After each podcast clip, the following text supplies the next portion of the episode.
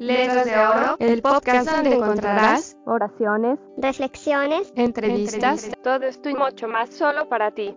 Comenzamos. Chile 1973. Cronología de un golpe de Estado. Fue inesperado.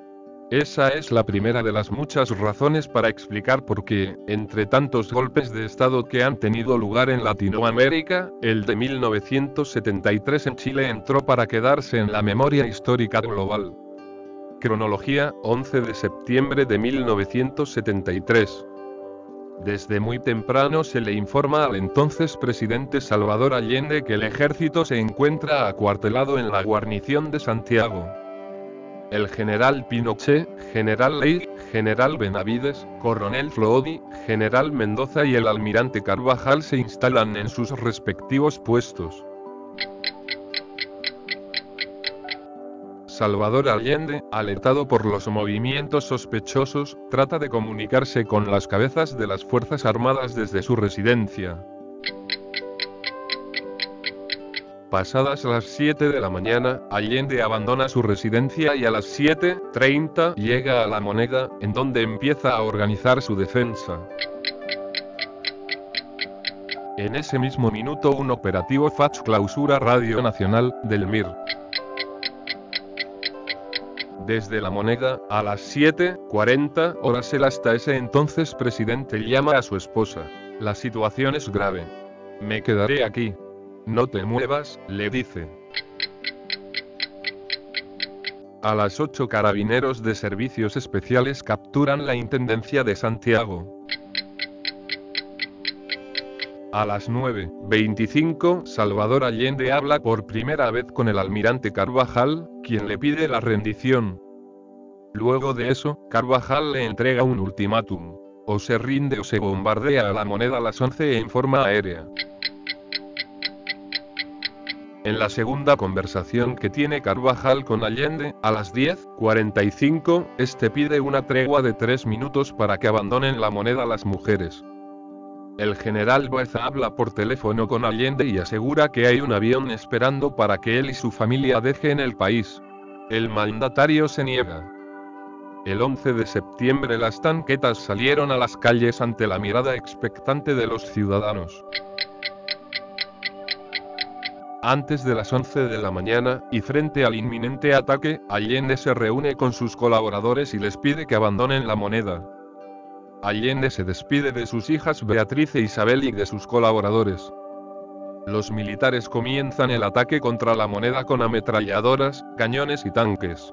Participan la escuela de suboficiales e infantería. Las armas que existían en el Palacio de la Moneda permitieron que incluso el presidente Allende abriera fuego en contra de los militares.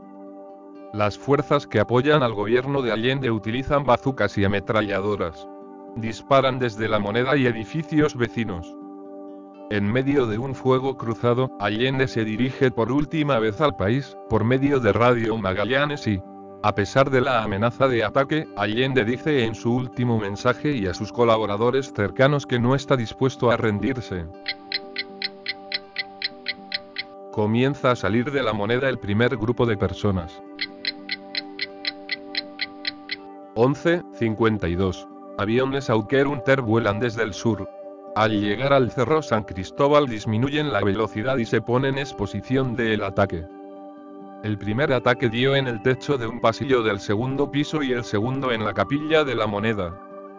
Allí se encuentran 40 miembros del grupo de amigos del presidente, GATT. Uno de los cohetes entra directo en la residencia. Un grupo de soldados toman posiciones para atacar la sede de la presidencia de la República, la Casa de la Moneda. Allende ordena inundar los pasillos y despachos con las llaves de agua abiertas. Mientras tanto el ataque terrestre también se reanuda.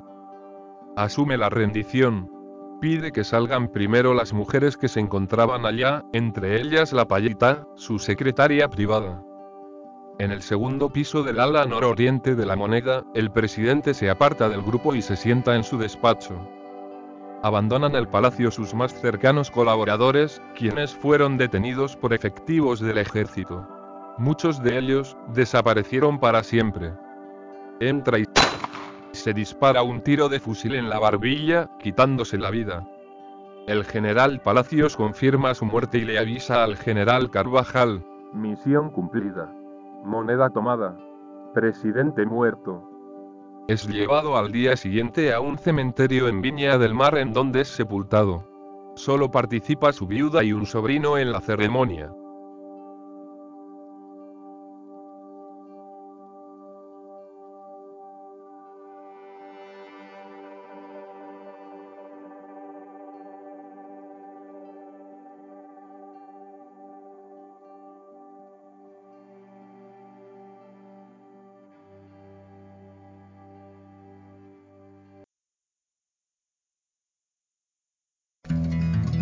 Si te gustó este capítulo de nuestro podcast, te invitamos a que te unas a nuestra lista de patrones. En la descripción te dejamos los enlaces para ello y las otras formas que puedes ayudar a que crezca este proyecto. Sin más, solo nos queda agradecer y esperamos poderte entregar más material y de mejor calidad cada vez. Gracias. Y hasta pronto.